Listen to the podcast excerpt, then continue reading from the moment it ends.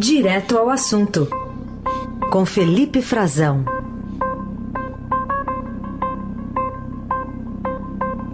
Nas férias do Neumann, que volta no fim de janeiro, a gente está aqui com o Felipe Frazão hoje na coluna Direto ao Assunto.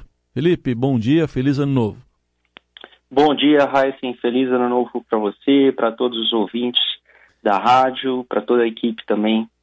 E vamos que seja um ano mais leve para todos nós, né? Que assim seja, né? Mas vamos começar com um tema que ainda é do ano passado, né? E tem desdobramentos, com aquele caso lá do ataque à produtora do canal Porta dos Fundos. Um dos principais suspeitos, né? Que está foragido e agora até publicou mensagem nas redes sociais, né, Felipe? Pois é, Raíssen. É um caso, assim, que gostaríamos de ter que tivesse ficado no passado, né? Que a gente não gostaria de que entrasse 2020 e que convivêssemos com isso ainda é, hoje. Mas é um caso é, até um tanto quanto absurdo que um suspeito já identificado é, continue publicando mensagens nas redes sociais dando sequência a um caso de notória intolerância que envolve até uma certa inspiração religiosa, né? Ele divulgou o Eduardo Fauzi, que já tem um histórico aí de agressividade, no passado é, agrediu um, um, secretário municipal na prefeitura do, da prefeitura do Rio de Janeiro enquanto ele dava uma entrevista ao vivo. É, é um, tem uma ficha corrida já, não é uma pessoa desconhecida da polícia do Rio de Janeiro. Ele já foi detido em flagrante naquele caso.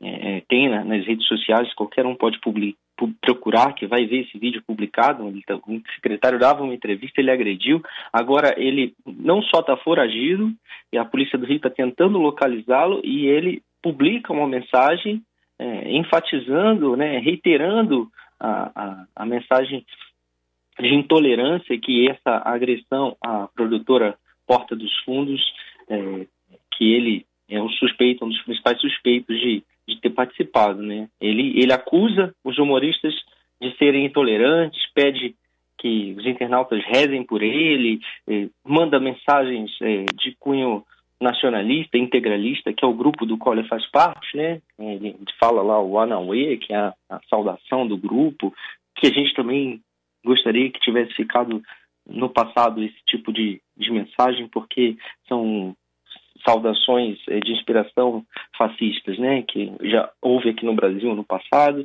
e esses grupos estão retomando essa, essa atividade intensa. O Estadão mostrou isso é, há pouco tempo, mostrou, é, revelou aí é, como eles estão se organizando, né, e, e, não só no, no, Rio de Janeiro, também em São Paulo. E é um, um caso que exige uma certa atenção, eu diria, das autoridades, né, sobretudo do governo federal também. O, a gente não viu ainda nenhuma manifestação do ministro da Justiça e da Segurança Pública sobre isso.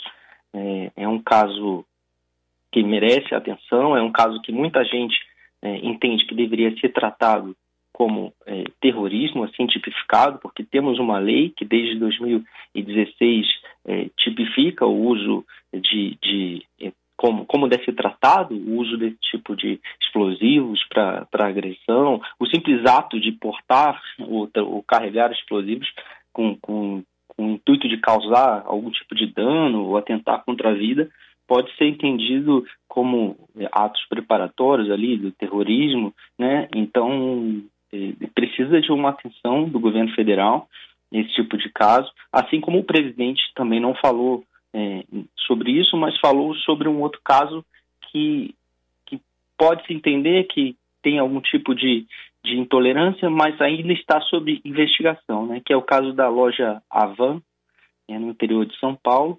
Né, o, o dono da, da rede varejista, o empresário Luciano Hang, é amigo do presidente, entusiasta dele, é, um, um apoiador notório desde as eleições e ganhou aí a solidariedade do presidente, né? O presidente não entrou no mérito da questão sobre o que, foi, porque ainda não está claro, a polícia ainda não, não informou o que, que aconteceu, mas a estátua, a estátua da liberdade, a réplica que ele costuma instalar nas lojas da Van, é, pegou fogo, se incendiou e ainda em circunstâncias não esclarecidas.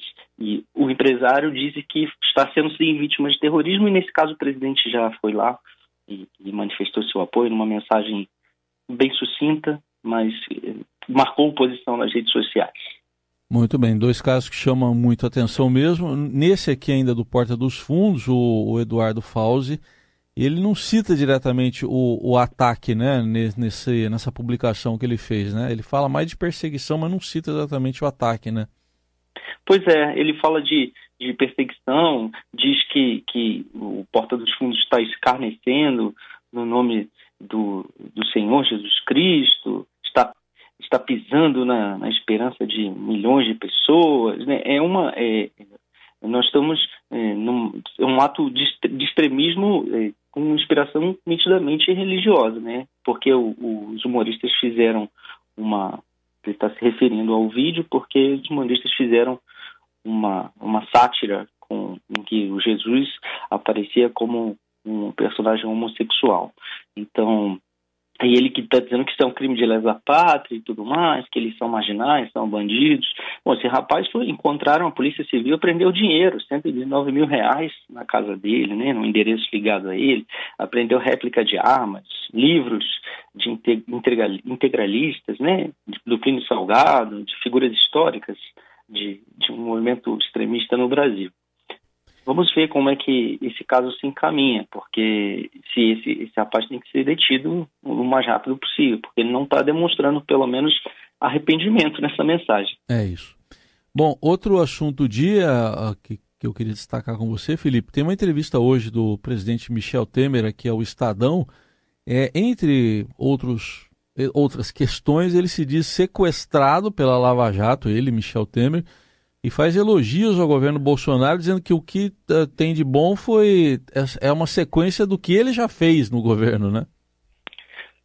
É, o presidente, o ex-presidente Michel Temer, né, que a gente se refere ainda como fala com ele como presidente, por uma questão de respeito, de forma de tratamento na imprensa, é, o ex-presidente, nessa entrevista, mais uma vez, volta a dizer que fazer autoelogios, né, indiretamente, a dizer que o Bolsonaro está indo bem porque continua o que ele fez, mas eu acho que o, o ex-presidente Michel Temer ele dá nessa entrevista aí um, um exemplo do, de, do que é o MDB, do que é o partido dele. Ele é, isso é a essência do MDB.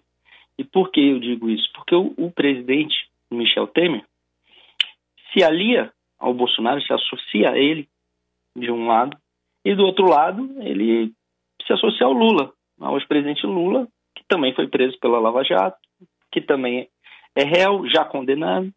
Né? É um equilibrista, porque ele, de um lado, ataca a Lava Jato ao dizer que foi sequestrado, e aí ele está dizendo do juiz Marcelo Bretas, que é muito próximo da família Bolsonaro, né? Que é, é, tem ali algumas relações com o filho do presidente, simpatiza, vamos dizer assim, com, com o presidente, já deu demonstrações disso em entrevistas, e de outro lado ele está fazendo elogios ao governo, justamente também porque é um governo que, ao dar continuidade ao que ele fez, ele está se referindo à agenda de reformas. Especificamente, ele não detalha na entrevista, mas é, a gente pode intuir que ele está dizendo né, da agenda de reformas, sobretudo na área econômica, porque o presidente Bolsonaro é, pegou uma reforma da Previdência, né, que já havia sido colocada ali na pauta pelo presidente Michel Temer, do, do contenção de gastos, né, o teto de gastos é uma, uma lei, uma medida do governo Temer, é, não, não, não vai muito além disso também, né, Heisen? Porque é. o, o presidente Michel Temer, no estilo, por exemplo, não tem nada a ver com o Bolsonaro. É, o Bolsonaro é um marcado por uma mais radicalidade, é, um, é mais intempestivo. Já o presidente Michel Temer é, é tratado, é, tido como no meio político como uma pessoa muito mais serena, muito mais é, equilibrada no trato com com o meio político e outro na sua área, talvez tenha alguma similaridade também no governo na área internacional, ali com a redução de postos no exterior, que o presidente Bolsonaro está levando a cabo, o presidente Temer já tinha começado isso, no setor de turismo, isenção de vistos já era, tem uma série de, de projetos do governo também, com a reforma da Embratur. Né? Isso tem um pouco a ver com, a, o governo Temer, já tinha sido começado na área ambiental. Também tem concessão de parques e tudo mais nacionais. Dá, tem algumas áreas específicas que há similaridade e há sim continuidade, em outras não. É um estilo de, de governo totalmente diferente. Mas ele se associa aí, faz um autoelogio ao elogiar o governo Bolsonaro, e do outro lado, ao se dizer sequestrado, é uma expressão muito forte, muito forte para se referir a uma ação que teve o aval da justiça, que passou, está sendo a defesa dele está recorrendo, ele está tendo todo o direito de, de recorrer né, das acusações. O presidente é um réu, o ex-presidente Temer é réu hoje, né, responde a ações penais, assim como ministros né, do seu governo e do MDB. E ele dá uma, uma demonstração muito clara do que, que ele é, do que, que o seu partido é. Também ao não criticar nessa mesma entrevista é, réus confessos, por exemplo, como o ex-governador Sérgio Cabral, do Rio de Janeiro, que fechou aí um acordo com a, de colaboração premiada com a Polícia Federal, mas ele é um réu confesso. E o ex-presidente Michel Temer se exime de fazer qualquer crítica sobre ao PMDB, né, ao MD, hoje MDB, por que não, como tratar Sérgio Cabral, já que ele, por que aguardar uma decisão final da justiça, né, para tomar qualquer atitude, mas o fato é que o partido não fez nada com, contra os, os seus membros que estão em situação complicadíssima, alguns já presos e condenados na justiça. Uhum. Essa entrevista foi dada pelo presidente, ex-presidente Michel Temer ao Pedro Venceslau. Me chamou a atenção um ponto também que o Pedro pergunta para ele em quem que ele votou, né, para presidente, e ele disse que votou no segundo turno em Jair Bolsonaro, porque recebia críticas que ele considerava indevidas do lado outro lado, de, de Fernando Haddad. Então ele diz, votei em quem, como é que ele diz aqui, em quem não falou mal de mim, né? Exatamente, é. mas não é verdade. O Bolsonaro também falou mal do... Não falou mal do meu governo. É. Falou mal do governo também na campanha. É que aí é o, é, é o equilíbrio dele, né, né Raíssa? Acho que é, é, ele, na hora dele falar, justificar por que ele votou no, no Bolsonaro no segundo turno, é porque, obviamente, o governo dele, ele saiu do, do governo como, como o inimigo número um do PT, né? ele sai como. Ele vira um inimigo do PT número um por causa do impeachment da ex-presidente Dilma Rousseff, que o leva ao poder, e aí é, acusado de golpista e tudo mais, e, e, aí não tem como ele, ele não votar depois num candidato do PT. Mas ele também marca a posição, é, distância do governo Bolsonaro nessa entrevista, né? se, se diz contra o excludente de licitude, né? Ele, ele é uma entrevista bem, bem interessante do, do ex-presidente Michel Temer, que tem se dedicado a isso hoje. Está afastado da vida é, política, cuidando dessa defesa, das ações, das tantas ações a que ele responde, né? E fez ou outra viagem ao exterior para dar um palestras, falar sobre o Brasil, uhum. mas é importante notar como ele se comporta nessa entrevista ao Pedro, que também foi, foi muito bem é nessa, nessa, nessas perguntas aí, Lei. Uhum. Bom, tem outro tema aqui para a gente tratar. Estamos é... em 2020 já, tem eleição municipal, mas já tem gente de olho lá em 2022.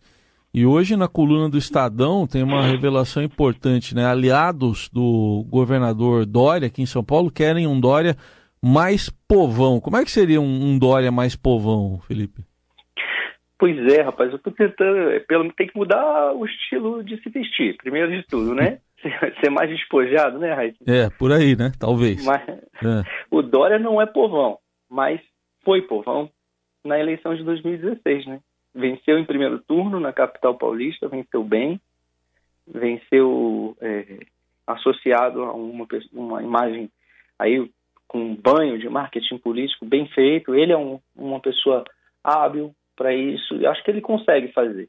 Só que eu acho que essa cobrança de ser mais povão né, eu, me parece uma expectativa que há no entorno dele ali de que ele volte ao ringue político. Né? Eles daí estão dando ali essa, essa justificativa de que ele trate os eleitores de outra maneira, até porque eu, eu acho que ele se colocou, né, se ausentou nos últimos meses do debate nacional. É, o Dória começou ali, após a eleição do Bolsonaro, a quem ele se aliou oportunamente no, no segundo turno em São Paulo, é, e, e, teve sucesso, é, inicia um distanciamento, né? E, e ele acaba se ausentando um pouco nos últimos meses, porque nos primeiros meses também parece que houve uma corrida ali para já se dizer quem eram os candidatos à, à presidência, ao Palácio do Planalto em 2022 e o governador se coloca e o presidente também já se, se coloca como candidato à reeleição, o que ele dizia ser contra, né? No, o presidente Bolsonaro dizia ser contra na campanha. O governador do Rio, eleito, Wilson Witzel, também se coloca. Então começa uma corrida e essas figuras, tanto o Witzel como o Dora, que se associaram ao Bolsonaro na campanha, iniciam trajetórias diferentes de, de afastamento dele. E o Dória vai acumulando ali os, os, os abandonados pelo Bolsonaro, né? A, a deputada Joyce Hasselman, o ex-ministro Gustavo Bebiano, o empresário Paulo Marinho, ele vai reunindo essa turma no PSDB, mas eu acho que ele está um pouco mais distante do debate nacional. Até porque houve uma interpretação de muita gente ligada a ele de que ele estava disputando um nicho que ele não conseguiria tomar, o mesmo do, que é o eleitor né, do, do Bolsonaro, mais, mais de direita, mais radicalizado. Mas o governador Dória entrou em, em disputas no PSDB, tem hoje o comando do partido é, nacionalmente, tem um aliado na presidência do, do PSDB, Bruno, Bruno Araújo, ex-ministro, ex-deputado, é, atuou fortemente na eleição do novo líder do PSDB na Câmara, enviando inclusive assessores dele, assessores do governo para acompanhar é, é, essa decisão. Então, mostra que o Dória vai sim, é, são sinais que ele deve se aproximar aí da atuação nacional do partido, dedicar-se um pouco mais a isso, porque ele está aí no governo de São Paulo, tem as suas entregas, eles, eles é, avaliam que o governo está indo bem, tem algumas questões que ele acaba é, derrapando, como o caso de Paraisópolis, depois volta atrás, né, nas suas declarações sobre a atuação da polícia, mas é, eles querem popularizar o Dória. Acho que ele consegue, Acho que ele consegue e que ele vai voltar a se movimentar nesse 2020, porque é um, um ano que começa como mais calmo, mas é um ano que começa e termina como o um meio do mandato do Bolsonaro. Depois ele terá só mais um ano completo para tentar fazer algo e, e, se reeleger como presidente da República. Então, esse, esse, fim de ano de 2020, a gente nem começou, mas já vamos olhar para o fim. É. é metade do mandato, né?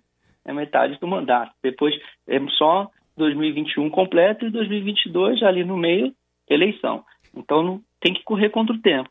O Witzel está correndo também, está fazendo é, as suas alianças. O presidente Bolsonaro está buscando uma marca social aí para o governo, né? deve fazer alguma reforma ministerial, porque ele precisa entregar algo. Né? E do, do, de outro lado tem ali o, o Hulk, que está no debate político nas redes sociais, cada vez mais, o Luciano Huck, apresentador de TV, como opção de centro, tem que ver quem é que vai se viabilizar, se é ele ou se Dória, se o Dória vai mais à direita mesmo, ou vai tentar se ficar um pouquinho no uhum. centro, e na esquerda tem que saber se o PT vai cometer mais uma vez essa, essa estratégia que e, e, se deu errado, né, de, de, de manter Lula como candidato, o ex-presidente não pode concorrer. O ex-presidente hoje está tá livre, está fora da cadeia, mas está condenado, está ainda responde a muitas ações na justiça e tem ele do outro lado da esquerda também, né? Ciro Gomes, que continua também fazendo suas movimentações, ativo na rede social. Vamos ver. Vamos... Tem um movimento de centro aí que não está empolgando nem mu muito os próprios dirigentes dos partidos do Centrão, Heisen. É isso aí. Centro em movimento. Mas quer dizer que até o centro já está em movimento pela, pela campanha de 2022, que dirá quem declaradamente deseja concorrer. Então, agora, antes de 2022, tem 2020, com eleições municipais, é um dos temas da agenda. Esse já pode ser um termômetro, além de outros aí ao longo desse ano, né, Felipe? Sem dúvida. Esse ano, para a gente entrar em alguns fatos que devem agitar o ano, tem 2020, né, eleição municipal, 14 prefeitos é, em, podem concorrer à reeleição, 14 prefeitos de capitais, né, e, ou seja, praticamente vai mudar aí metade das, das capitais, pode ter, ter troca no comando, né? Hoje tem o PT que espera que o Lula solto fazendo campanha pode reabilitar o partido, né? É, o PT hoje não governa nenhuma capital, Raiz. É, por o partido foi em 2016 foi a maior derrocada do partido é, em eleições. Foram mais de 60% dos prefeitos perdidos, de 638 prefeituras para 254. Foi um baque e tanto no auge da Lava Jato é, e também no impeachment da ex-presidente Dilma. O PT acha que vai se reabilitar. E por quê? Porque eles entendem que hoje é Bolsonaro de um lado e Lula de outro, esquerda e direita. Eles não concordam com Michel Temer de que isso acabou, de esquerda e direita, de, de os extremos na política, ninguém liga mais para isso, não. O Bolsonaro também acha, também pensa assim, acha que se beneficia desse, dessa polarização e quer sim, o presidente quer colocar, é, apoiar alguns candidatos que ele considera estratégicos. Ele espera muito que o apresentador da Atena, da Rede Bandeirantes, entre na disputa. O da Atena, como a gente já viu em anos anteriores, diz que, que vai, depois não vai. Está prometendo tomar uma decisão mais cedo. Tem gente querendo, disputando é, o apoio do presidente Bolsonaro no Rio de Janeiro. Crivella está piscando para o presidente, está numa situação complicadíssima. Foi até alvo de um processo de impeachment que fracassou. O prefeito do Rio, Marcelo Crivella, mas está muito queimado, é, nem dentro do partido dele e da Igreja Universal. Né? Ele tem mais um grande apoio, mas é o prefeito e, e tem é, a, a prerrogativa, por assim dizer, de tentar a reeleição. Mas tem outros nomes lá no Rio, da, desse eleitorado mais evangélico que tá, estão disputando o, o apoio do presidente Bolsonaro. Um deles é o deputado Antônio de Paula, que era do PSC e está tá aí disposto a migrar para o partido do presidente Bolsonaro, o Aliança pelo Brasil, que é mais um fato que deve marcar esse ano. Né? Quanto que o presidente vai dedicar a isso? O partido não deve ficar pronto a tempo dessas eleições municipais. É, a expectativa do Bolsonaro é de que isso não dê certo. Mas, de qualquer forma, prefeito eleito pode mudar de partido a hora que quiser, sem perder mandato. Então, o presidente tem só a ganhar, pavimentar, se apoiar alguns nomes fortes e conseguir que, que o seu capital eleitoral eleja essas pessoas, ajude a eleger. Se não conseguir, também fica complicado, né, Heisen? Porque aí acumula derrota nas costas dele, vai bater lá no Palácio do Planalto. Bom, tá aí, e... o Felipe. Oi, pois não, Felipe. Pode completar. Não, não ia dizer só para a gente não esquecer que esse ano tem indicação de ministro no Supremo, né? Ah, é verdade. Acho que é um terceiro fato aí. O ministro Celso de Mello é, vai abrir a vaga dele em novembro, ele se aposenta, né, por força de idade. E vamos ver quem é que o Bolsonaro vai indicar. Se ele vai segurar o ministro Sérgio Moro por mais um ano, ou se ele vai de fato já indicar um ministro terrivelmente evangélico. Que foi o que ele falou, né? É, é o que ele está prometendo, está é tá reiterado. Ele, esse compromisso ele reitera. Sempre que pode, ele diz que vai fazer. O do uhum. Moro, não. O Moro já disse, não, não foi bem um compromisso, foi um disse-me-disse, ficou aquela situação e, e, vamos dizer, vamos ver se ele vai guardar o Moro do lado dele, aproveitar a popularidade do ministro por mais um tempo no governo, Sim. ou se ele vai colocá-lo já no, no Supremo para tirar o Moro do cenário de 2022. Uhum. Também é um nome cotado no mundo político, tem partido pra caramba querendo ele e, sobretudo, Podemos, partido que está incomodando muito o bolsonarismo e está de portas abertas, fazendo tudo que o Moro quer na política. É isso. Tá aí, Felipe Frazão com os principais assuntos políticos neste início de 2020. Amanhã tem mais. Obrigado. Até amanhã, Felipe. Obrigado, até amanhã. Um abraço a todos os ouvintes.